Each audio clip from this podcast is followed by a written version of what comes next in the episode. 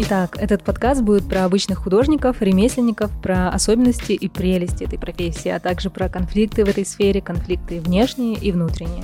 Как правило, разногласия происходят от недопонимания противоречий взглядов, поэтому давайте попробуем распаковать очень субъективный вид деятельности и превратить эти внутренние конфликты в точку роста. Привет-привет! Решили сегодня побеседовать про ценообразование, да и в целом вся эта суета родилась из-за этой мутной темы. Сегодня к нам присоединилась Айдана Минайдарова, художник, преподаватель, которая недавно выставлялась и участвовала в симпозиуме. Честно, не хочу писать сценарии, ребята настаивают, но я за импровизацию, чтобы все шло потоком от души и играючи. Кошкердың Айдана, пару слов о себе, вдруг мы что забыли? Всем привет! Ничего практически не забыли. Вы ничего не сказали про меня, да? Что-то забывать. Давай вкратце, вкратце поведай. Э, я художник, э, акварелист. Сейчас я э, попала в Союз художников. Меня приняли в Союз художников Республики Казахстан недавно, пару недель назад. Еще я стала председателем молодежного объединения Союза художников. И, короче, за мной теперь молодежка. Все серьезно. Преподаю в художке. А еще, еще ты мама, да? Еще я мама, да, я забываю об этом всегда. Еще я жена даже. Но об этом никому нельзя говорить. Здорово. Мы очень рады, что ты к нам сегодня пришла. А теперь давайте по порядку. Так как у нас сегодня тема насущная, хлебная, будем спрашивать про цены. Конечно, можно разбавлять коротенькими факапными историями, но основа бабосики. Насколько я знаю, ты преподаешь в художественной студии. Как пришла в преподавание, сколько получают среднестатистические препода, сколько стоят курсы и т.д. и т.п. Так, пришла я потому, что нужно было зарабатывать, потому что профессия художника особо постоянного заработка не дает. Нестабильная. Да, то есть она такая волнами идет, то идет, то не идет, и не предугадаешь. Преподавание это все-таки более-менее стабильный заработок и возможность как-то держаться на плаву, и помимо этого заниматься своими проектами, то есть даже вкладываться из зарплаты в свои проекты для начала. А это не стрессово? Я просто как-то Нет. пыталась уйти в преподавание, мне кажется, это прям выжимает. Все зависит от того, где преподаешь. Мне повезло то, что я занимаюсь более-менее свободно. У меня не так много рабочего времени, достаточно свободного времени для себя. Плюс еще руководитель не зациклен на том, чтобы я не занималась саморазвитием. То есть он, наоборот, э, всегда как-то поддерживает, дает мне время. Если какие-то у меня э, перерывы, она меня подменяет. Ой, это классно. Это, короче, что такое идеальное место работы. Да, да я вообще не уйду. Как долго ты там? Семь лет. Вау. Сколько выпустила уже учеников? Не помню. Не знаю, много, много. Сейчас уже многие выпускники у меня университетов уже, то есть они поступающие были. Кто-то сейчас поступает, хотя они были еще совсем детьми, там сколько, 10 лет было, когда они только начали заниматься художкой. Но я занимаюсь со старшим звеном сейчас. А те, кто... Мне кажется, это интереснее. Интереснее. Они осознанные, им это надо, их не надо ничем мотивировать, ты просто их учишь, они впитывают, и ты получаешь результат. А самые маленькие у тебя ученики сколько лет было? А, ну, до этого пять лет. Такой трешак вообще. Они вообще ужасные. Ну, то есть они, как сказать, отличие в том, что людей, людей, детей надо любить. То есть прям очень любить. И мне нравится со старшими то, что я получаю результат. Они могут уйти, но, по крайней мере, это будет их выбор, чем когда дети, когда они просто решили попробовать, mm-hmm. или родители сказали. А ты вот кто больше? Ты вот как сама больше художник, или ты больше как преподаватель? Сама больше художник. Недавно об этом думала, кстати. Есть все-таки, мне кажется, категория людей, которые продвиженцы, а есть продвигаемые. Или ведущие ведомые, или... Ну, вот я всегда это как делю Дима Билан и Рудковская. Типа я Дима Билан. Получается, ты в преподавательство ушла за стабильностью. За стабильностью. Плюс еще мне нравится энергетика у моих учеников. Все-таки, мне кажется, у каждого человека окружение то, которое он не то чтобы заслуживает, похоже на него, единомышленники. И мои ученики очень сильно мне похожи, и из своего опыта мне нравится делиться им с ними какими-то своими переживаниями и, с одной стороны, их ограждать от каких-то mm-hmm. вещей. То есть я понимаю то, что они перестают переживать по пустякам, как я, например, в какой-то период своей жизни. Или я могу э, очень сильно заточить их под ошибки, которые попадала, на, под которые попадала я сама.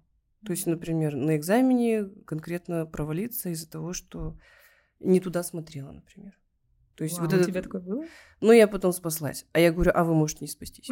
Поэтому будьте осторожны. То есть внимательно смотрите на эти вещи. Давай немножко о стабильности. Насколько оклад преподавателя сейчас покрывает, допустим, месячные расходы? Короче, я не считаю нифига. Я только знаю, что у меня зарплата есть. И все.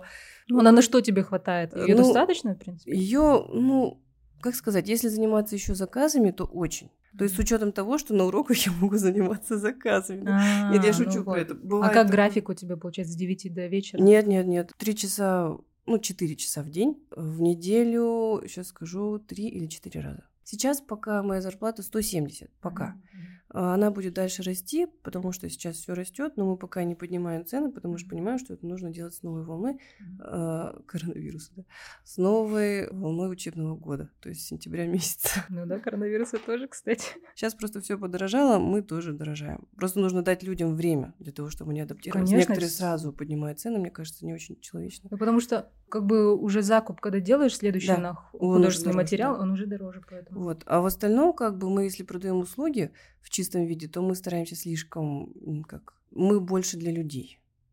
Хотя, конечно, деньги нужны, но в первую очередь нам нужно, чтобы это было удобно и по-человечески. Ну, то есть совсем сумасшедшие. Просто я вижу, что есть такие люди, которые э, совсем за безумные деньги продают плевые курсы.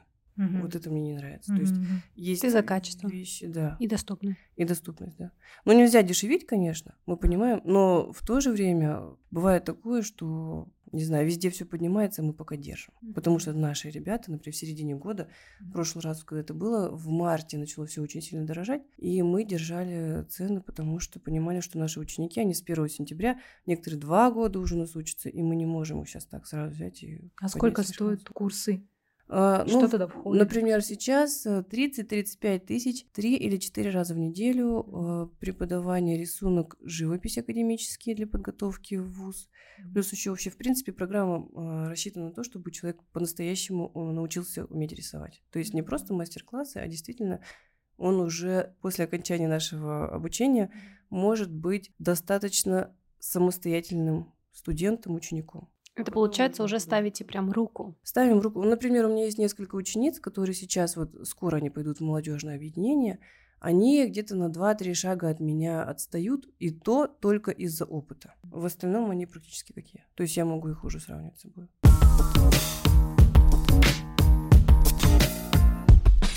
А вот такой каверзный вопрос. А вот если бы не было студии, да, стабильного такого заработка, чем бы ты, как бы ты зарабатывала? Вот э, что бы ты придумала, и как ты считаешь, этого хватило бы? Или что нужно вот именно фрилансеру, у которого нет именно какой-то стабильности, что бы ты делала, например? Первый год после об- окончания университета я закончила архитектуру. Э, Я решила не идти в архитектуру, потому что на втором курсе я уже поняла, что это не мое. Короче, э, я занималась всем чем угодно. Слишком точная наука, да? она даже не то чтобы точная, в рамках таких невозможно от нее оторваться. То есть до сих пор в архитектуре во мне многие художники отмечают, что я очень такой вот художник, который только выползает из своей рамки. И, ну, я чувствую такое. Это называется дающий надежды художник. Вот. Но а насчет того, что нужно делать таким художником, фрилансером, я думаю, пихаться во все дыры, конечно. То есть приходится заниматься заказами в первую очередь. Это всегда самый лучший способ э, показать себя. Это вот некоторые считают таргет, а я думаю, что сарафанное радио. Да. Потому что обычно 2-3 года, и ты уже у всех на устах, если ты занимаешься одним и тем же. Даже полгода достаточно, чтобы получать нормальные заказы постоянно. Ну, это ты должен прям впахивать, да, в течение. Ну, этих- одним и тем же заниматься, 2-3 ниши иметь, но не больше. Потому что люди путаются, потом, не знаю, всякую фигню тебе предлагают, тоже раздражает, если честно. Но они же берутся за всякую фигню. Аквагрим. Не трогай аквагрим, я с этого начинала. Я тоже. Я тоже. Бодиарт потом пошел. Можно это отнести к тому, что это момент поиска, но и в то же время момент голода и материального, и как бы и морального. Да. В том Я- плане, что денег нет, и ты берешься Да. реально за все. Но даже вот ценообразование по факту от этого и зависит. Я думаю, у многих людей так. У некоторых, например, есть конкретный... эм, я вот не такой человек. Есть э, прайс. Например, а третий формат там столько, там 30 тысяч, 40, 50 тысяч. Там, и пошло по формату, по техникам. А я такая, так, деньги нужны, за 40 сделаю. Ну, как бы я такая офигевшая, не хочу, например, делать какую-то работу. К примеру, роспись стен, особенно линейную, особенно вот связанную с трафаретной темой. Я вообще терпеть не могу. Я такая, короче, это 500. И все. Ну, типа, дальше уже как там хотите, уже разбирайтесь, не знаю. Не хотят, хот- ну, если уже я буду работать, то я уже буду понимать, за что я мучаюсь. А если мне очень срочно нужны деньги, я и за 50 сделаю. Я себя очень узнаю. Есть же фильм. Смотрели, называется «Несносные боссы», там, когда нанимали киллера. Киллер говорит, сколько? Ну, у него спрашивают, сколько тысяч? Он такой, 50 тысяч. Они такие, у нас нет таких денег. Ладно, тогда две. Типа, ну, примерно такая же тема. Типа, когда очень нужны деньги. Я так смеялась в этот момент. Но у нас же есть такие педанты. Вот прямо они прайс скидывают. Я не могу с прайсом. Я считаю, что это правильно. Знаешь, А, вот это вот наше плавание по цифрам, этим рынок пользуется, что мы не уверены такие себе, что у нас бабок нету, нам вот подали какую-то работенку, и мы такие, ну хорошо, сделаю там за 2000. Вот этим рынок пользуется, поэтому нужно как-то себя, Ну, уверенность себе Просто выстраивать. имеется в виду, мне кажется, в этом случае нельзя спускаться ниже уровня одного какого-то, и все. А так высоту можно хоть, не знаю, до космоса. Просто я имею в виду то, что бывает такое, что, например, всем кажется, что это сложно. Например, Что нарисовать именно? портрет. А, мгм. Вот нужно нарисовать портрет там в какой-то быстро. Вот я люблю вот эти темы. Мгм. За три дня портрет, я обожаю. Они вообще все что угодно примут. Я, конечно, понимаю, что это жестоко звучит, но правда.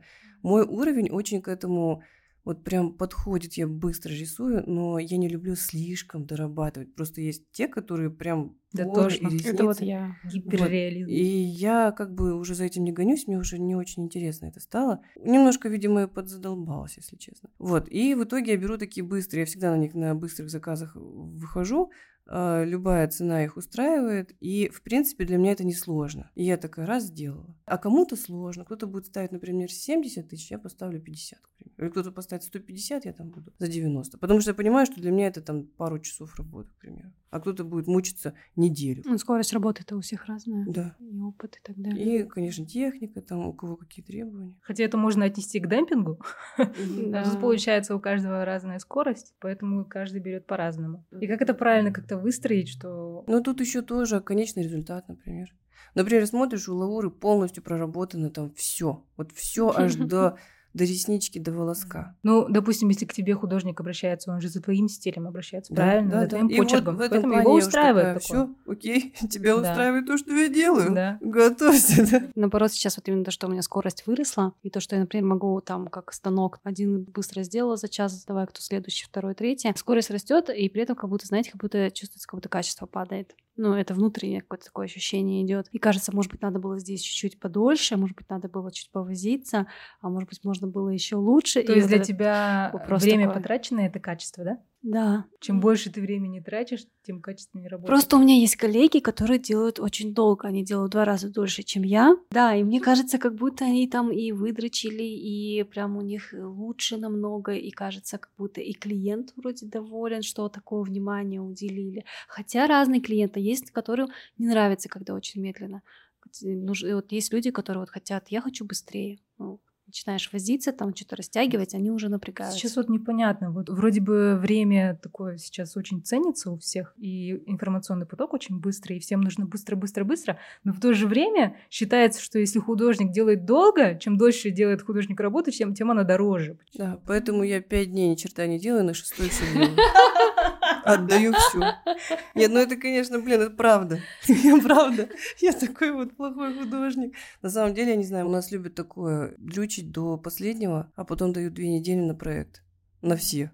И ты такой, ну, короче, ладно. Короче, у нас менталитет. Да, ну, любят у нас так вот хорошенько людей потянуть за одно место, и потом вот... А потом отпустить резко, и ты должен быстро все делать. Вот это плохо. Это менталитет, да. Ну, и с другой стороны, мы, например, привыкли, я привыкла к парикмахеру иду, вот я думаю, ну, блин, ну, подстриги эту челку 10 минут, ё-моё.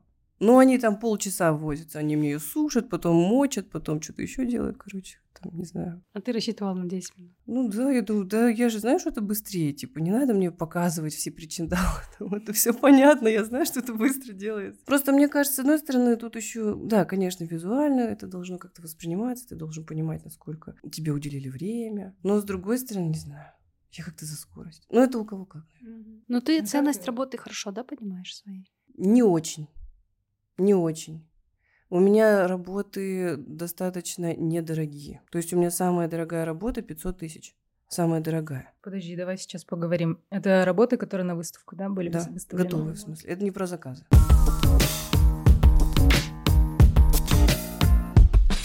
Как ты созрела к выставке? Как ты себя настроила? Не знаю, для каждого художника это вот такой момент. Вообще фигня, оказывается. Достаточно, да, я так сейчас начну. Сколько времени потратила? Короче, дело было так, расскажу так. Я прошла марафон желаний Серьезно? Не, на самом деле, короче, я как бы его почти прошла, но на самом деле я не верю во всю эту дичь. Я правда, я понимаю, что она собрала а, инфу, то есть я не верю во Вселенную, в, во Вселенной, то есть как она там нам все отдает. Я верю в то, что Вселенная в моей голове. И я понимаю, что нужно некоторые пунктики воскрешать, мечты. У нас есть какие-то мечты, про которые мы думали, потом мы забываем. Например, в детстве я хотела быть Зеной, потом, короче, как бы забыла. Да, и вот марафон желаний мне дал возможность об этом вспомнить. Спасибо фее Блиновской. Короче, я просто на самом деле вспомнила то, что я этого хочу. Записала. Я, я честно, с горя пополам два или три там пункта прошла, и такая все, короче. Шарик я не запускала в небо, сразу говорю. Но я видела, как другие делали. Вот, а потом вообще лохи, да. Короче, в итоге просто я вспомнила об этом и держала у себя в голове. В течение года это получилось. Во-первых, вспоминать о том, что ты этого хочешь. Потом вспоминать о том, что ты умеешь лучше всего. Что ты хочешь транслировать миру. И какие у тебя цели. У меня была цель достучаться до мира. Мне хотелось вообще никакой коммерческой, абсолютно вообще я готова была отдавать просто для того, чтобы люди услышали. И предыдущая выставка, то есть у меня две их было. И э, первая была такая, и вторая почти такая. А вот сейчас, если я третью буду делать, но сейчас я ее не планирую делать, но просто если я буду, и в принципе все мое дальнейшее творчество будет зациклено на деньгах. То есть на самом деле не зациклено, но я буду думать, что мне нужно, мне нужны деньги. Потому что затраты на выставку достаточно хорошие. А как ты, кстати, просчитывал цену? Ну вот ты нарисовала картину. Хорошо, теперь опиши процесс именно, как ты писала цену. Ну, я понимала, с одной стороны, внутреннее состояние, насколько я готова, насколько дешево, к примеру, да, если от дешевого брать, э, я готова от нее отказаться или ее отдать кому-то. То есть я смотрю, например, на свою самую лучшую картину. Я не говорю, что она прям самая лучшая, но я ее люблю. Я не хочу ее никому вообще отдавать дешевле, чем за 500. Может быть, даже сейчас еще дороже. То есть я понимаю, что уже через две выставки у меня к ней еще больше уважения сформировалось. Ну, я надеюсь, у тебя не была самая дешевая картина ниже себестоимости. Ну, нет. Ты Я- просчитывала, я, я допустим, такая думаю, фигня, перекрашу. ты просчитывала все, допустим, аренда, все материалы, сколько у тебя времени ушло на это? Человека час. Нет, я насчет этого нет, не стала. Я просто понимала, насколько мне... Вот именно если готовые картины брать, если человека час, это заказ. Вот на заказ я человека час, смотрю, сколько времени, сколько энергии, сколько вникать. Кстати, про это забывают. Очень многие забывают, насколько нужно вникать в- вообще в сообщения людей, которые тебе пишут, и насколько это тратит энергию. А если говорить про готовые картины, честно, я пишу не с какой целью не продать ничего, я просто пишу, а потом понимаю, насколько я готова с ней расстаться. У тебя, то есть, не было никакого куратора, продюсера? А, Нет, у нас председатель стала Гульдана. Мы с ней давно знакомы. Движниковая женщина. И она очень смелая. На самом деле она как мой ментор. В тот момент выступила, она стала председателем. и Я в нее вцепилась. Я понимала, что в течение нескольких лет она уже сто процентов уйдет. И так и произошло за полтора года. Она выполнила очень хороший, большой объем работы для молодежки и ушла. Ей со мной было легко. Она говорит, давай делать выставку. Я говорю, через сколько? Она говорит, через два месяца. Я говорю, окей, все. Вот два раза так и сделала. Теперь по цифрам. Сколько у тебя денег ушло на первую выставку, сколько на вторую? Так, на первую около ста с чем-то. Ну, даже может больше. Где-то около... Она была небольшая. 107, 108. Сколько работ? 25. У тебя акварель, Ой, да? мало было. Нет, даже не 25, да. Там не акварель было, там были масляные работы. А некоторые были- оформление. вот Оформление, да. Оформление, помню, холст, 150. подрами. А, нет, короче, где-то 200 вышло. Плюс еще аренда была небольшая, но на самом деле мне дали бесплатно помещение в Союзе художников, оно небольшое помещение, хорошее было. В нем как раз я хорошо уместилась. Но аренда у меня была за первое открытие в фотостудии. Мгм. Там за час, за пару часов аренды я заплатила. А вторая выставка, вот я могу точно сказать, потому что она более свежая, там у меня очень много денег ушло на рамки, на акварель. На рамки ушло около 240 тысяч, Сколько работ? 50 или что-то. 50 40 с работ, получается, 240 тысяч. Это рамка со стеклом, да? Со стеклом, да. А три формата?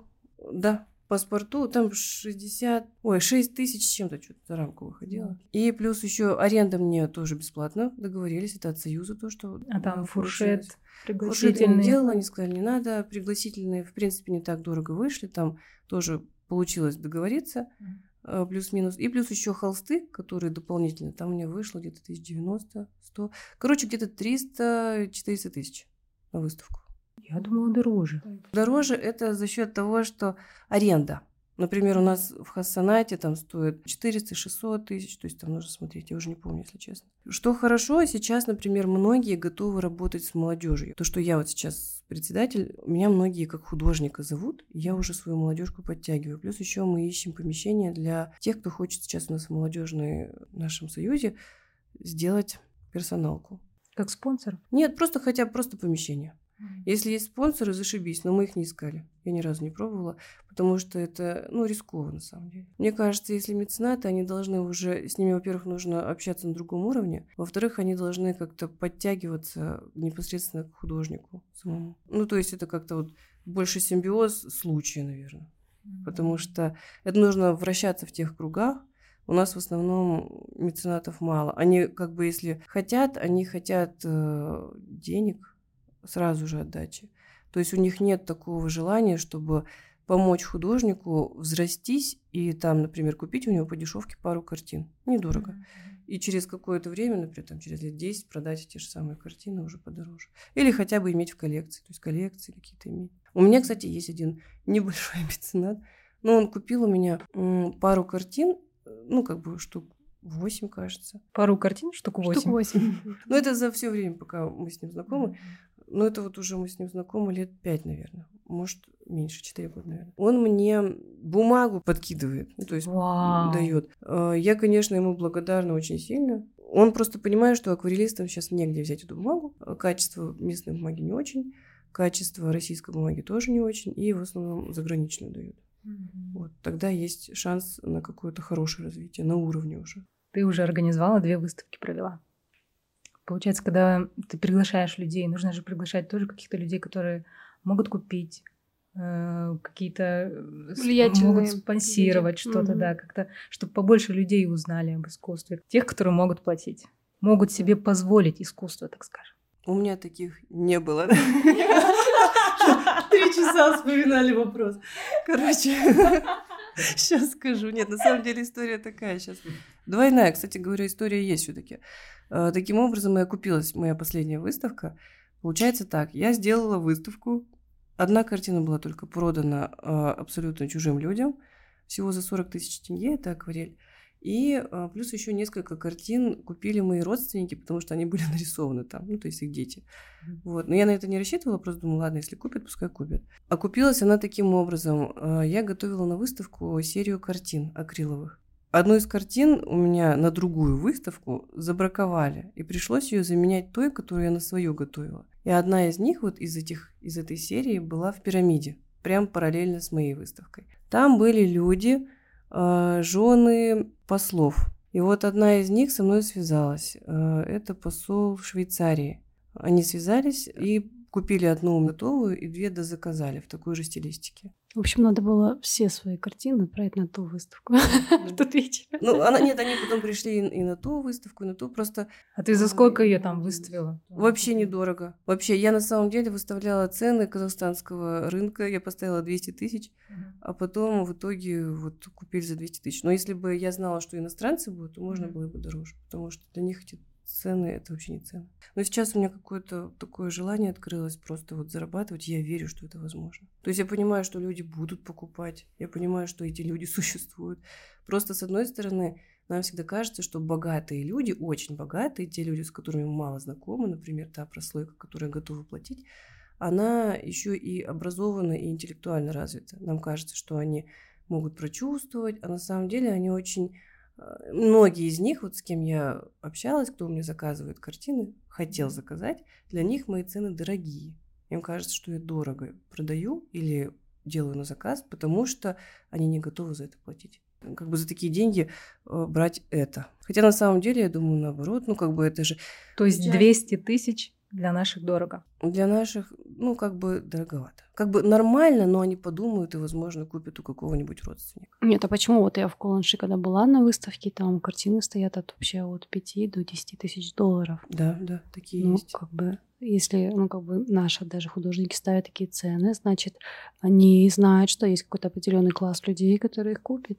Есть. У Каланши, что хорошо, у них есть свои связи. Например, где я выставлялась в музее, у них все-таки связи больше музейного характера, и у них э, проходимость не такая, у них не специальная галерея. То есть они сейчас только эту площадку открывают, они ее сделали уже несколько лет назад, но менеджера у них нет. У них, во-первых, много хороших связей, потому что они сами их нарабатывают.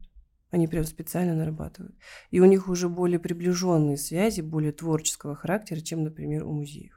Получается, что продавать именно за хорошую цену работу тебе нужно в Казахстане нарабатывать связи. А без Да. связи ты не сможешь. Да мне кажется, Да. это везде так. Не только Да. в Казахстане. Просто в Казахстане это нужно X3 делать усиленнее. Да, нужно усиливать.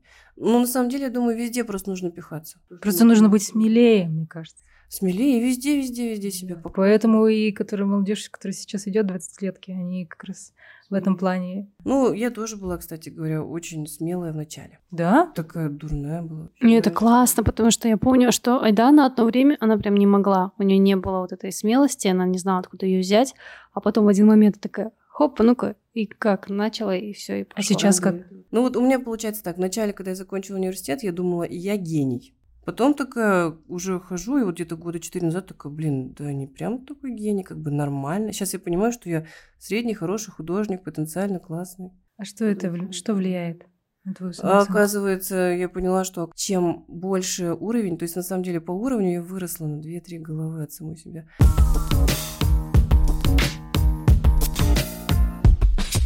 Еще хотелось бы добавить такой момент. У нас среди художников, да, как бы и в моей сфере, ну и вообще, в принципе, в нашей творческой, считается, ну, как бы так, э, внутри нас, что классная работа, когда она авторская, когда это все придумано, это не похоже на что-то а, уже существующее, и когда ты видишь человека, что придумал что-то новое, ты думаешь, вот, он художник, он клевый, а я там просто коллаж собрала из того, что уже есть, и как бы и кажется, что ты уже не очень на его уровне. У нас, вот у меня тоже такая проблема, что мне кажется, что я вообще, ну как бы по уровню не достаю там, да, до определенных мастеров, художников. У меня нет особо никаких авторских работ, я бы так сказала бы. Все это что-то взятое уже, все, что уже придуманное, просто немножко под себя как-то переделанное. И поэтому из- от этого падает, мне кажется, ценность, наверное, своего труда. И Ну, ты это у добросовестных. А есть недобросовестные, которые просто плагиатят, вот они там повторили пару картин, или одну сделали, и 500 вариаций, типа вот эта жесть. Ин- блин, инфи, блин, инфити, инти- интифи, твой интифи. Да, да, да. NFT. NFT, тупая. Старик. Короче, и так было. Инфинити. Инфинити, да. Они же вообще, как бы, ну, и это вообще же не искусство, на самом деле. Ну, я не против, сейчас я не насчет этого всего, того слова, которое я забываю, как называется, а вот насчет того, как люди просто штампуют безжалостным образом и, и считаю, что это их. И все. Рисовать с Пинтереста, я считаю, что это вообще нифига не круто. Я думаю, тренироваться на Пинтересте, да, насматриваться, вдохновляться. Некоторые берут рефы, фотографии рисуют, ну, кто реалисты. Кто-то берет э, готовые картины. Заказы же поступают такие. Допустим, Ну, это клиент пускай хочет заказ. такое. Ну, это, это же заказ и творчество вообще разные. То есть А, есть ты не заказы, сопоставляешь их вместе. Люди, которые работают на заказах, я их вижу прям. Вот этот зака... на заказах постоянно сидит, а этот вот э, творческий. Прям заметно. Я понимаю вот эту свою грань, э, что я сейчас вырываюсь из состояния на заказ. Наконец-то. Это классно. Вот у тебя сейчас, кстати говоря, тоже возможно это переживание из-за того, что ты работаешь на заказ в силу своей профессии, потому что ты хочешь спихать свое, но не берут, не готовы. Они, может, эмоционально по-другому воспринимали, вот у них дракон, знак бесконечности. Да, ну сфера же вообще татуировки, она штука развивается. И, в принципе, как бы еще донести, например, то же самое, как и в Европе, там и за границей, а, люди привыкли идти за мастером именно за его стилем его авторскими работами, то у нас нет. У нас человек зашел в Pinterest, увидел, и вот Мне нравится вот И так на бумажке И ты всё. это еще не нарисуешь. Да, да, да, Вот. да, да. Ну, Ну, реализм мне, кстати, сейчас не нравится вообще абсолютно. У меня поменялся вообще вкус, кстати, с татуировками. Если изначально пять лет назад то есть было одно видение, то сейчас оно вообще поменялся и вкус, и, в принципе, и стилистика, и так далее. Немножко все в другом плане уже. Сейчас, мне свете. кажется, еще общая тенденция восприятия творчества, она а, за- заточена под мастерство, первое, второе, все-таки знаковость. То есть люди должны Бренд. воспринимать... Нет-нет-нет, читаемость картины. То есть одно дело, ты нарисовала красивое лицо, это просто пустышка.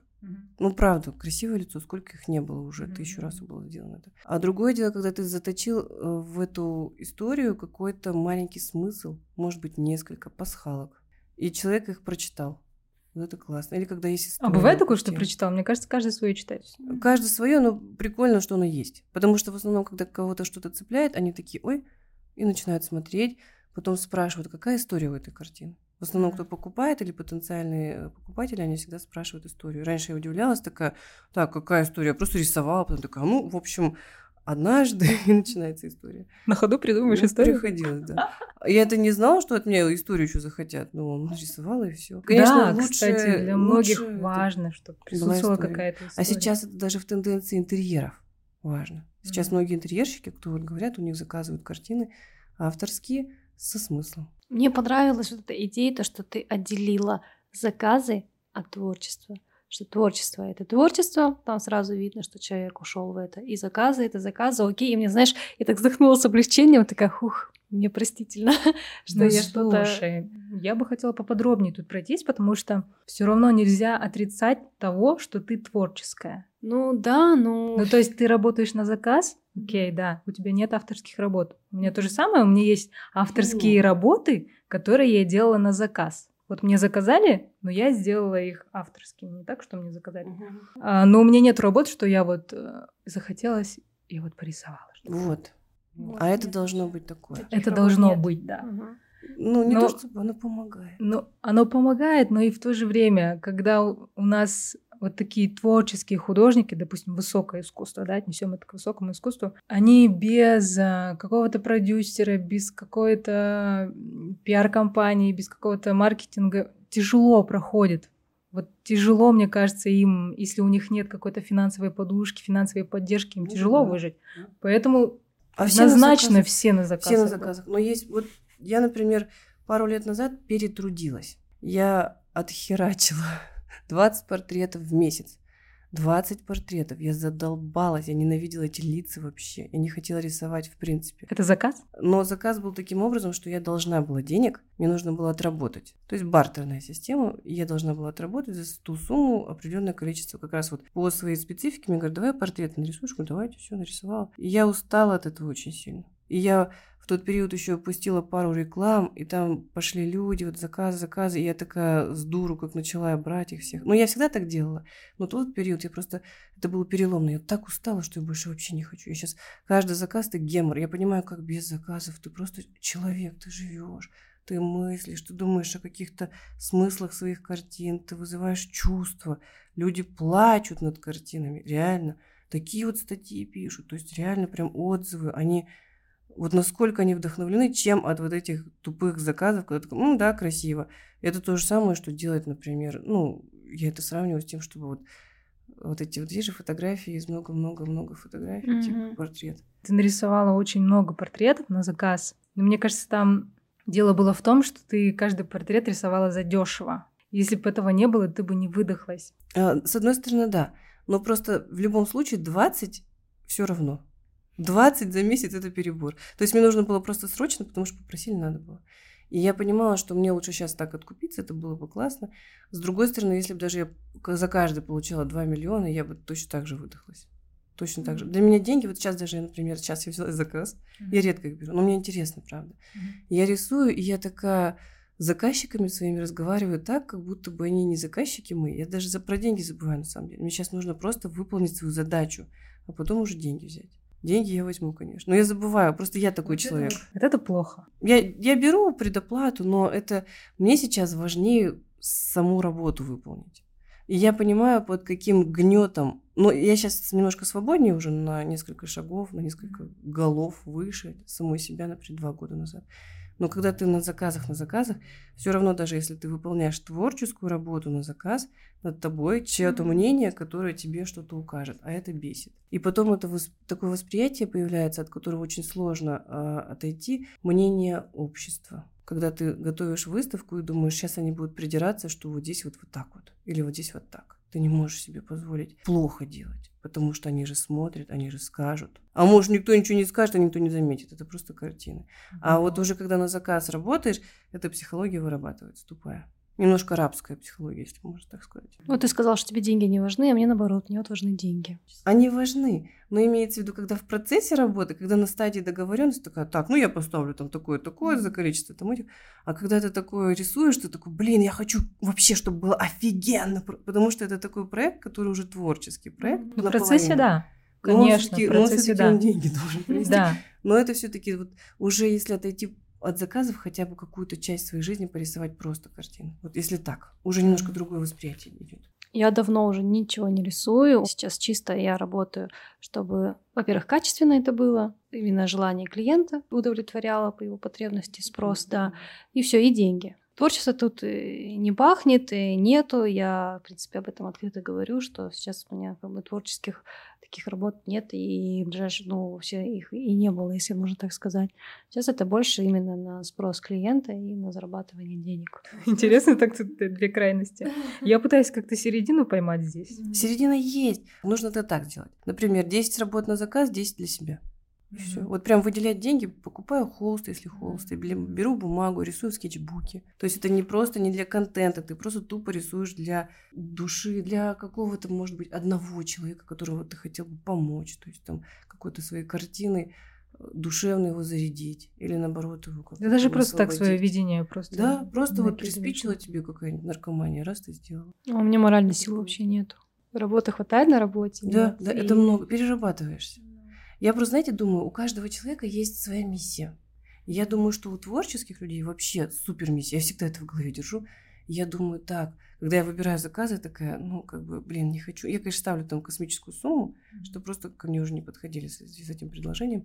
И я понимаю, что лучше я потрачу это время на себя, на какую-то мысль, на какую-то свою идею, которую я однажды выложу. Потому что я люблю эксперименты и посмотреть. Конечно, я достаточно еще э, зажатый художник, ну, по своим меркам.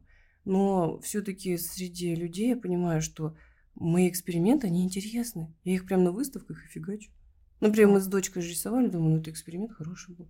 Рисовала я левой рукой, тоже эксперимент. Там, рисовала я это там какие-то Интересно. палитры. Ну, да, интересно. интересно. Тогда интереснее.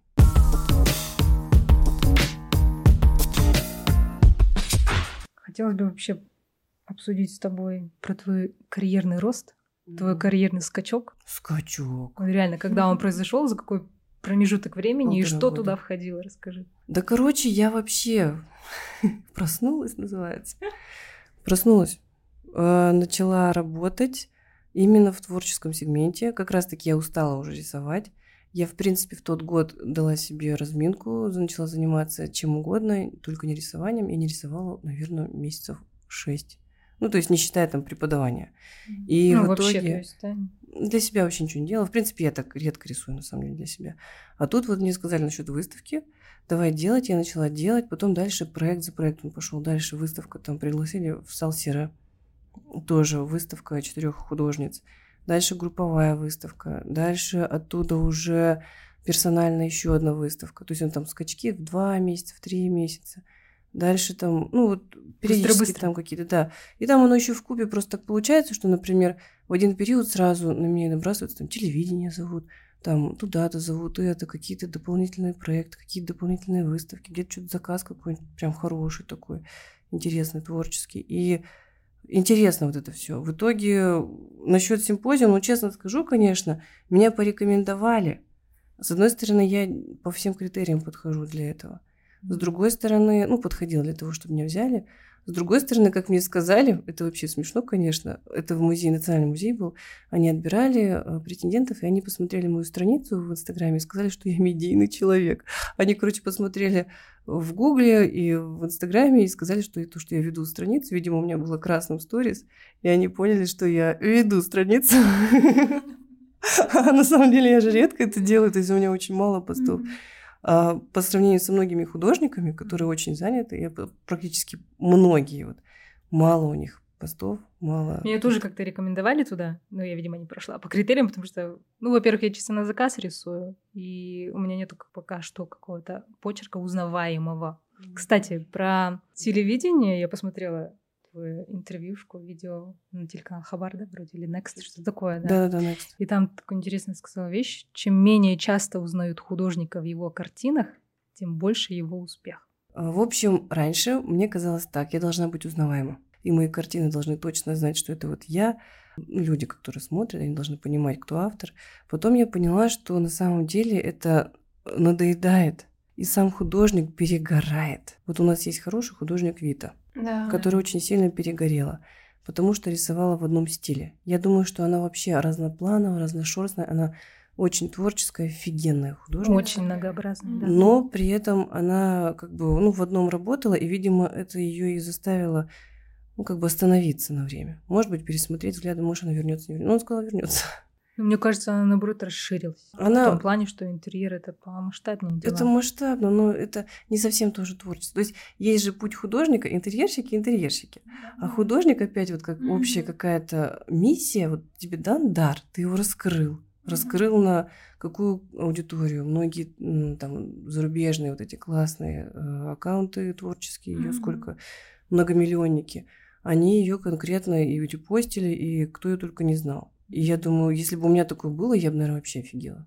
Ну, то есть у меня ни разу такого не было, чтобы я была на такой же волне, как Вита. Настолько международной, можно сказать, узнаваемой. И я понимаю, что вот, вот эта тема, она бывает сжигает человека. И я одно время, например, тоже смотрела, так, я должна работать только в этой технике, только в этой, только в этой, все. Страница моя должна быть похожа, видно, что это я. А у меня так посмотришь, одно время, помню, я говорила, такое ощущение, как будто там 10 художников, и они каждый там что-то пихают. Некоторые даже не могли понять, что все мои работы. Mm-hmm. Но со временем, конечно, вырабатывается почерк. Вот почерк должен быть твой. Mm-hmm. Правда. Mm-hmm. Он будет и узнаваем в любом случае. Как бы вы себя не кривляли, как бы не искажали, mm-hmm. что бы вы не хотели, хорошее, плохое, большое, там, маленькое, гвоздями, красками, чем кровью, все это будет ваше в любом случае. Mm-hmm. Вот поэтому я думаю, что людям надоедает одно и то же смотреть. Сейчас у нас время такое. Нам надоедает. Я даже смотрю на некоторых художников, раньше я была подписана, я, я даже не могу понять иногда, он одно и то же выкладывает или у него меняется что-то? Или он бывает там раз периодами, э, перереп, ну, репост делает. А я такая, блин, ну, как бы уже неинтересно. Уже вот два года посидел на нем, уже не хочется. Уже отписываешься. Уже неправда не А вот бывают такие, которые ты такой, о, нифига, а ты еще такое замутил. Ну, они, может, грань короче, надо удивлять, да? Ну, я думаю, не то, что нужно самому себе удивляться. Они сами, вот эта энергетика тухлая, она ощущается, что человек уже сам устал от этого. Но все равно эта смена, мне кажется, должна происходить не так часто. Да. То есть, если ты часто. чистишь да, да, да, это тоже, да, мельтешишь. Ну, с одной стороны, видишь, мне кажется, это душа. Она же душа у кого-то статичная, у кого-то динамичная. Я при всей своей статике, ну, такой статичный человек, как бы я не слишком динамичное в жизни, динамичное в творчестве. Оно, конечно, похоже, похоже все. Но в то же время, э, если посмотреть два года назад, год назад, три года назад, чем я занималась вообще? Там вообще непонятно, там каша. Там все подряд. Там же у меня некоторые говорят, типа, вот я начала заниматься digital, вот тебе бы тоже. Я говорю, так, блин, я уже как бы уже умею. Ну, как бы я еще и то и умею. И я такая, ну, просто сейчас не тот период, когда я хочу этим заниматься. И все. Это такой набор, когда ты можешь периодически себя вытаскивать. А так посмотреть, каждый из вас, у вас же есть в наборе как минимум 4 техники, 5 техник, которыми вы владеете, mm-hmm. помимо своих основных. И можете периодически переключаться, чтобы не надоедало. А может быть, даже где-то совмещать. Мне здесь нравится, с одной стороны, в Астане все равно не так много художников. Их много, но они почему-то не слишком рвут свои попочки для того, чтобы продвигаться и развиваться. Потому что мы все не уверены. Ну, нет, есть. Например, вот даже у меня в молодежке очень много есть ребят амбициозных, очень амбициозных. Mm-hmm. Они сильные, и они амбициозные. Ну вот. Но вот. в Алмате, например, побольше. Они рвут конкретно. В Алмате там художник на художнике сидит, там вообще mm-hmm. можно их поставить, там будет четыре ряда художников по всей Алмате. Mm-hmm. А, например, здесь у нас вот перекати поле, вот это вот ветер, там летит, перекати поле. Да, каждый сам по себе Ну, а с другой стороны, что зато такая, еще не творческая. Нет, нет, нет, нет. Сейчас уже начинают нормализовываться. Да. Сейчас вот после карантина люди очень сильно э, стали голодными. Они хотят творчества, искусства, им прям надо. И поэтому они сейчас идут на спектакли. Сейчас очень большая посещаемость спектаклей, концертов. Э, Людям интересно это. Это Мгм. прям круто. Я рада, что вот даже через такие простые вещи, да, даже людей, которые не заинтересованы, можно заинтересовать. Они могут нечаянно как-то окунуться в это. Ведь на самом деле, конечно, деньги деньгами, а все равно основная тема художника это нести свои мысли. Может быть, находить соратников, опять же, где-то что-то поддерживать кого-то. Недавно я общалась с одной девушкой. Очень классная девчонка, и я от нее вообще такого напиталась. Я как будто грибов объелась, честное слово. Там просто такой был. Я, я думаю, вообще, зачем мне психолог, в принципе? То есть я до этого психологу хотела записаться. И, ну, и правда, эйфория была всего пару дней. Но факт в том, что я уже многое переосмыслила. У нее энергия такая денежная, кстати говоря. Мгм. Сама по себе она вот какие-то вещи говорит абсолютно от человека оторванные, как будто, но в то же время в человеке. То есть там такая глубина сумасшедшая. Я даже не могу сейчас пересказать, потому что буду рассказывать про человека. Ты же, э, ты же художник. Нет, дизайнер. Но если честно, я скажу, кто-то Алия Валерьевна. Вот дизайнер очков. Вот с ней пообщаться, если она откроется, конечно, она немножко закрыта. Ты, кстати, сама вот была дизайнером одежды одно время, а Мгм. почему ты не продолжила? Что не понравилось? В плане денег на- дорого, а невыгодно. К- Скажу так. Смотря какая площадка, насколько ты коммерчески подготовлен к этому. Я первое время работала с Альей Валерьевной. Я делала вот эти вот воротнички расписные, а, платки, все классно шло. Потом я немножко присела. Не смогла дальше ничего делать, и мы перестали с ней работать вместе. В принципе, мы вот хорошо общаемся. А потом дальше я вот на конкурсах участвовала, там, там, там. Пригласили меня в бренд, поучаствовала в показах вот этих Казахстан Fashion Week, Eurasian Fashion Week. Но там нужно продвигать свой бренд. То есть ты должен быть сам себе хозяином в продвижении. У тебя есть, конечно, какие-то определенные рычаги, там, если ты с кем-то общаешься влиятельным, но ты должен все равно проявляться.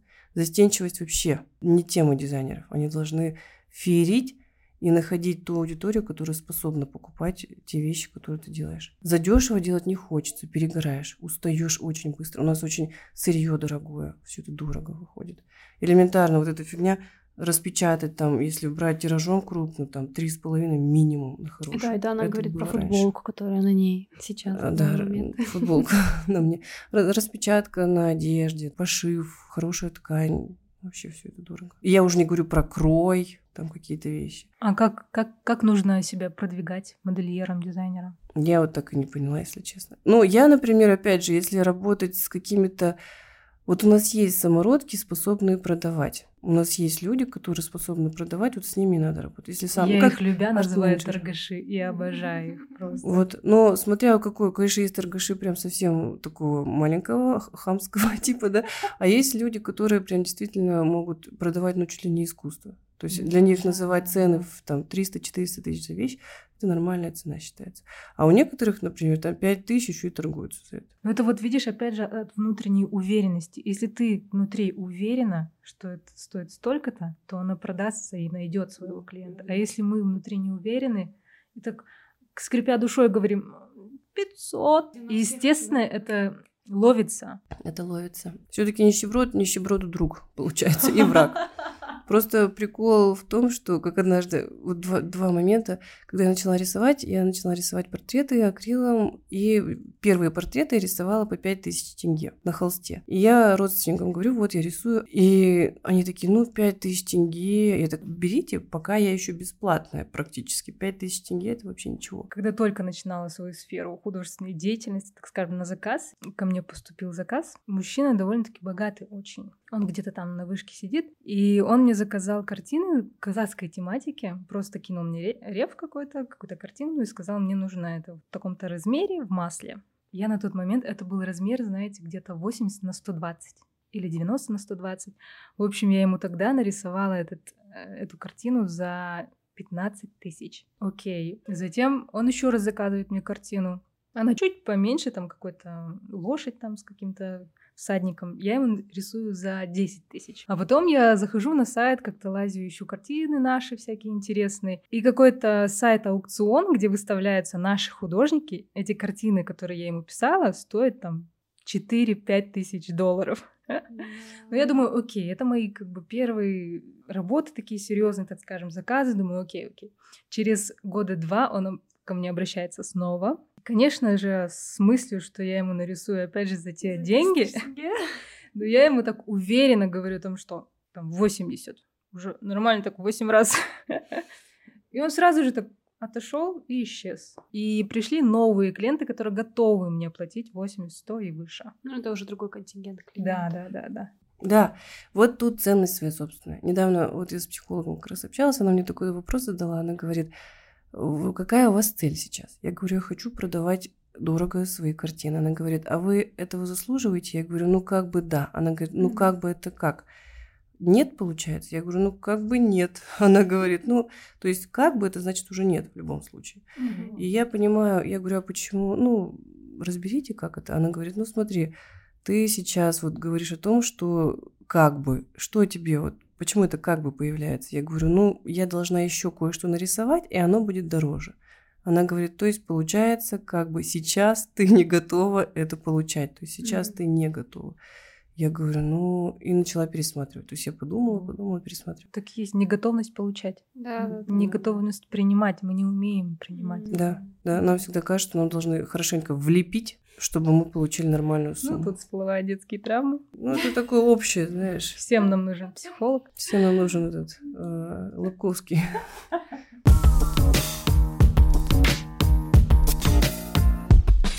Я немножко тебя перебила на теме симпозиума. У тебя там какая-то смешная история есть. Ну и насчет симпозиума прикол. На самом деле я до симпозиума готовила свои документы в Союз. Должно было это решиться, и как раз симпозиум была последняя точка для того, чтобы меня приняли в Союз.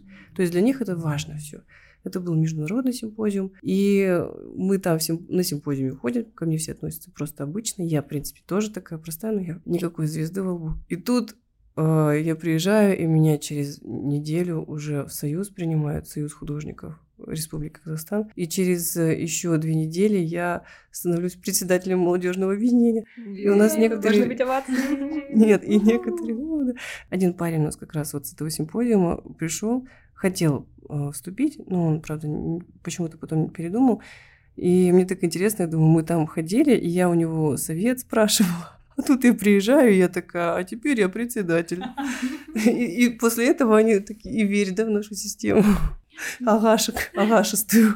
Ну, кстати, вот вопрос именно касательно Союза художников. А что за зверь такой? Окей, это Союз художников Казахстана.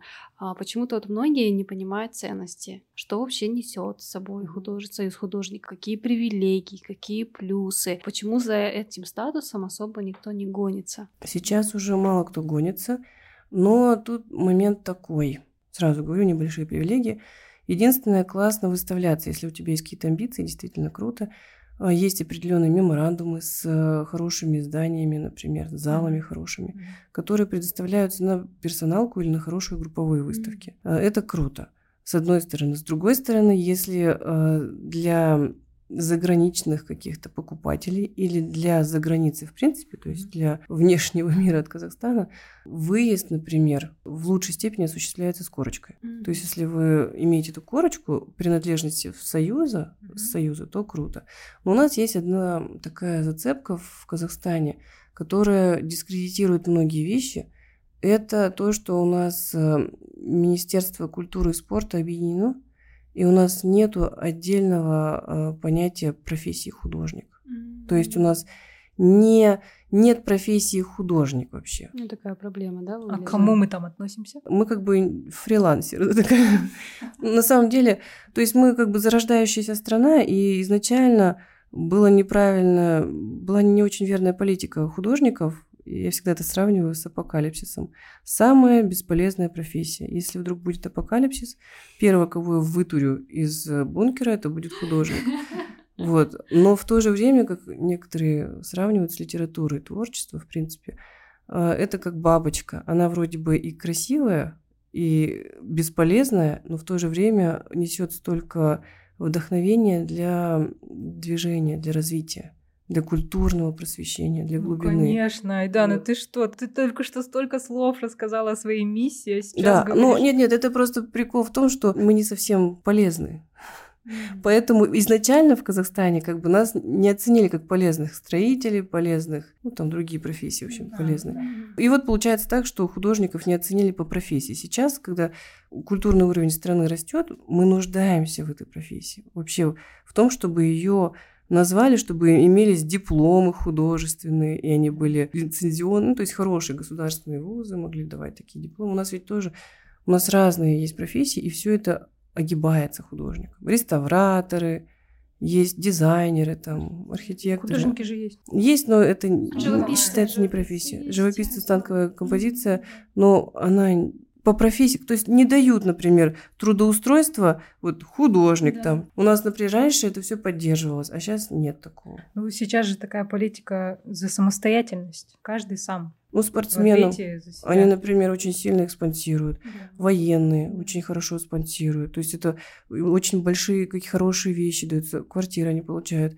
Я сейчас говорю про, например, военных. Спортсмены, ладно, пахари, я могу сказать, они очень много работают. А военные, ну, не то чтобы прям там мало работают, но просто они, например, садики у них хорошие, там это хорошее. У них есть возможность к лучшему качеству жизни, чем, например, у художника. Ну, потому что оборона, наверное, в первую очередь. Страны, да, вот, и опять, же, и опять же, искусство, это не настолько оно важно, как бы, ну, как бы и важно. Поэтому оно просто не так бросается в глаза, но это общий уровень у нас вот не очень хороший в этом плане. Ну, мы только начали развиваться. Может быть, я что-то неправильно сказал. Может быть, сейчас что-то меняется. Может быть, Мне уже кажется, есть сейчас эти. прям очень сильно все меняется. Потихоньку, потихоньку. Сейчас люди начали саморазвитием заниматься. Это классно. Сейчас люди читают книги, ходят к психологам, проходят марафоны желаний. Ну, на законодательном уровне мы все равно стоим на месте. Да, вот это для меня новость была, что ты сказала, что мы присоединены именно к э, Министерству культуры и спорта. А у нас, смотри, кто у нас министр культуры? Ну да. Ну, Абаев. Это вообще будет, можно отдельный выпуск сделать про то, а, что делает вообще наше государство именно а, в пользу художников, искусства развития. Можно вообще пригласить именно нашего деятеля, может, до министра доберемся. Ну, это в планах. А вообще, вы знаете, да, что тату-индустрия, у нас тоже нет по законодательству отдельно именно тату-мастер, и мы, нас приурочили к салонам красоты. Ну, как бы вот шугарик, там, маникюр и вот это поворот. Да, вот это поворот. Да, вот. Ну, считай, ты и ресницы наращиваешь.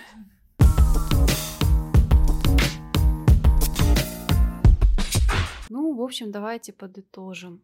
Что еще мешает творческим людям хорошо зарабатывать деньги? А это, наверное, в первую очередь неуверенность в себе, неуверенность это та же самооценка, которую нужно поднимать, посредством чего, вот с этим тоже нужно решить. Какая-то финансовая, наверное, грамотность и, опять-таки, расчет себестоимости и так далее, своего труда. И именно, наверное, наличие умения продажи. Вот вопрос, Айдана, а художники должны уметь продавать? Не обязательно. Вообще, я думаю, есть специальные люди для этого. Арт-менеджеры, например, галеристы. Лучше которые, обращаться к ним. Если есть возможность, если они в городе где-то есть, то можно. Тут еще локация зависит, с кем ты общаешься, где ты живешь, в каком городе ты живешь, насколько твое вот окружение платежеспособно. Вот, например, опять район, где находимся сейчас мы, да, mm-hmm. красивый, классный жилой комплекс, и тут же рядом что-то как кладбище, да. Ну, в общем, мы смотрим, ну, реально, что вокруг находится рядом. Здесь контингент вообще очень разный, очень. И люди, ты смотришь, вот человек, вот как он ходит, во что он одет, как он живет, ты понимаешь, что ему вообще не до этого, ему бы за квартиру, за кредит заплатить, у него вообще другие мысли. Он на автобусе ездит, ну, я и сама на автобусе езжу. Я тоже. Вот, и получается так, что как я всегда отмазываюсь, говорю, в автобусе приходят ко мне самые мои гениальные идеи. Но на самом деле это правда так. Главное, чтобы он был не полный. В автобусе можно слушать подкасты. Вот. Ну, искусство это же всегда было для платежеспособных людей. Да. Платежеспособные, я думаю, человек главное, чтобы ценил это искусство. А мы ценим только тогда, когда нам достаются деньги. Да, но мы сейчас уже понимаем, мы уже сейчас видим, что есть определенные личности среди художников, которые именно с помощью своего какого-то ума и там упорного, упорного труда. труда они вылезли. Упорный они, труд? А, упорный труд. Они о, себе, они о себе, как бы, как сказать, заявили уже на такую нашу уже... Вебкам. Короче, я могу сказать, они заявили, да, это действительно упорный труд. Это как бы на самом деле уверенность такая хорошая. Это амбиции, с одной стороны, воспитанные. Ну, это, конечно, воспитание во многом. Действительно, всем нужен психолог хороший. И, ну, тут еще вторая сторона, не знаю, с кем ты это обсудишь, чтобы мы по времени тоже все успели. Мне кажется, и воспитание иногда прям такие рамки нам ставит тоже. Да капец, мы же постсоветские люди. Мы люди, которые выросли на улице, на стройках, на стройках. Вот кто на стройке не лазил? Весело Все. Какие, какие у нас, где у нас были солнышко, делали на, на этих. Все, кроме этой качели несчастной скрипучей, у нас вообще у нас даже карусели не было нормальных, все отдолбанное было. Я думаю, это нужно с этим работать. Те люди, которые могут э, себя продавать, если не можешь, обращайся к тем, кто может. Но тут вторая сторона. Есть люди, которые себя переоценивают и вообще в принципе не умеют и очень дорого себя продают. Но я, кстати говоря, редко видела, чтобы они продавались. То есть есть среди дизайнеров вот такие люди, а вот среди художников мало. Вот знаешь, я была подписана на одного тату-мастера. Это вообще просто гений, гений продаж. И вообще я сидела, думала, кажется, не тем занимаюсь. В общем, он набивает только три полоски, такие параллельные, или три точки. Может набить их разными цветами, но он делает только их. И у него просто там почти 500 тысяч подписчиков, у него там куча лайков. Это он концепт. ездит по всей, по всей Европе, у него запись там на полгода вперед. И как бы я так поняла, что там и цена не маленькая, как бы за три точки. Просто он сумел себя как-то подать, как-то классно. Вот мои три полоски это просто вообще мечта вот это и есть бренд. Вот, да, это, наверное, все-таки да, брендирование. Три полоски, Adidas. Все-таки, я думаю так, сейчас, наверное, каждый понимает, что художник это личность. И личность это бренд. И тут, получается, мы как сами себя брендируем, так и мы. И какими мы являемся, такие наши картины по ценности. Просто недавно мне тоже, ну, как бы сказали, что э, я немножко нищебродно выгляжу. И я понимаю, что нищебродство, оно у меня как бы в крови. Это абьюз, конечно. Не-не-не. Это нормально было преподнесено, без, без обид, без ничего. Я просто понимаю, что действительно мое мышление очень сильно мне мешает. Мешает вот эти цены повышать. Даже да не цены нифига. Себестоимость, свою ценность своего времени, ценность своего... Да нифига даже не это. Сейчас я скажу, что именно.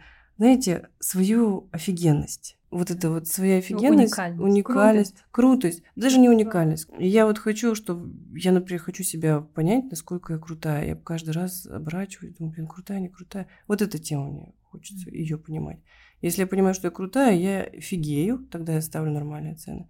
Если я чувствую себя отстойно, то я ставлю беспонтовые. Вот, опять же, э, от внутреннего состояния, да. В общем, ребята, записываемся все к психологу. Не, ну нужно найти своего психолога тоже. Но на самом деле можно просто так сказать себе, чем я хуже кого-то, почему я вдруг решил, что я плохой, и что мне нужно сделать для того, чтобы стать лучше, и насколько я вообще ценен сам себе, то есть насколько я ценный. Есть два вида действия от страха или от любви. Если мы будем действовать от любви к себе, в первую очередь, тогда, конечно, рост нам обеспечен. А если мы будем в страхе это делать, вот, а может сейчас, а может, а если я так сделаю, а если я так сделаю, конечно, это обречено на провал вообще действия. Эти действия принесут результат, но не принесут удовольствия вообще. Mm-hmm. Вот у меня все из страха, честно, я постоянно mm-hmm. боюсь, это, наверное, со школы еще, и я постоянно боюсь, боюсь, боюсь, делаю, и потом я нифига не кайфую. Я вот даже сейчас, на самом деле, жестко обесцениваю весь свой опыт – только потому, что я его делала из страха. я не знаю, страха бедности, страха быть никем, страх там, не знаю чего. В общем, к черту страх. А так любовь такая, я офигенная. В общем, итог в том, что нужно прокачивать себя, нужно не бояться, нужно быть смелее, нужно любить себя, нужно любить свое дело, нужно ну, любить окружение свое. Ну, я сразу хочу еще сказать такую штуку, вот как у Лобковского, кстати говоря. Его психология будет непригодна через 20-30 лет его, точнее, не психология, а его вот эта вот эм, философия. философия, да, позволяя себе. Он просто понимает, что он сейчас работает на аудиторию зажатых людей. Ну, типа, делай, что хочу, зажим, не делай да, то, что не хочу. Да, да, да, да. А, например, через какое-то время воспитается вот это вот поколение, которое все хочу, им наоборот будет говорить, слушай, ты вообще охренел. Что-то притормози. Притормози, да. И вот я хочу сказать о том, что сейчас данный подкаст, он к чему? К тем людям, у которых неуверенность. Но это не к тем людям, у которых неуверенность, но они нифига не могут, если ты ничего не можешь. Учись, а потом делай. И все. Как говорит Сальвадор Дали, говорит, да, такая, в моей голове он говорит. как говорил. Сначала научись так, как надо, а потом делай так, как хочешь. Вот и все. Да, тут еще совет, а, наверное, начинающим тату-мастерам. а, Не покупайте самую дорогую машинку. Почему-то очень многие думают, что купив дорогую машинку, она сделает все за них сама. Нет, абсолютно неверно. Можно вообще работать на той же старой индукции, теми же иглами, там, примейтами, которыми до сих пор работаю я, и делать просто именно качественно и хорошо. Вот. Ну, в принципе, это, наверное, и художникам начинающим. Да, относится. мне кажется, Волшебной кисточки не бывает. Да, да, да. Пытаются сразу там дорогие какие-то там фиберкастовы сразу купить. Да, кстати, я сама офигеваю. У меня никогда не было.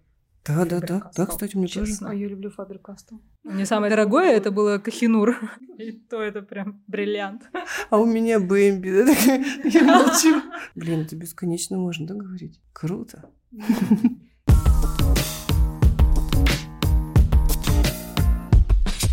Спасибо тебе большое, Дана. Очень получился крутой подкаст. Спасибо тебе за твою искренность. Ты прям, знаешь, а, заставила задуматься, обдумать даже свои какие-то моменты, именно психологические в плане там, своей работы, сделать какие-то выводы. Я надеюсь, что наши слушатели тоже а, что-то из себя для себя вынесут прям очень классно из этой Да. беседы. Потому что для нас это даже многое открыло. Но я вам сейчас, знаете, что скажу? Мне это поражает, вот то, что вы мне сейчас говорите. Ты-то кто ты вообще? Человек, который организовал Arts Help. Это капец. Ну, типа, Неинформированность не Да. делает нам чести. Но опять же, этот подкаст для этого и создан, чтобы как-то мы, знаешь, друг друга... Каждый живет своей жизнью, и мы пропускаем такие мы бывает моменты. обесцениваем просто немножко. Да. Мы обесцениваем свое же. Да, Вспомните себя да. пять лет назад. Честно я скажу вам, 5-7 лет назад мы были более борзые. Это да. Давайте Да, борзеть. Все, да, короче. да, да. Да, на этой ноте, в общем, надо быть На борзой ноте. Мы заканчиваем и увидимся с вами на следующем выпуске нашего подкаста. Я художник, и я, так, вижу. Пока-пока. Пока. Пока.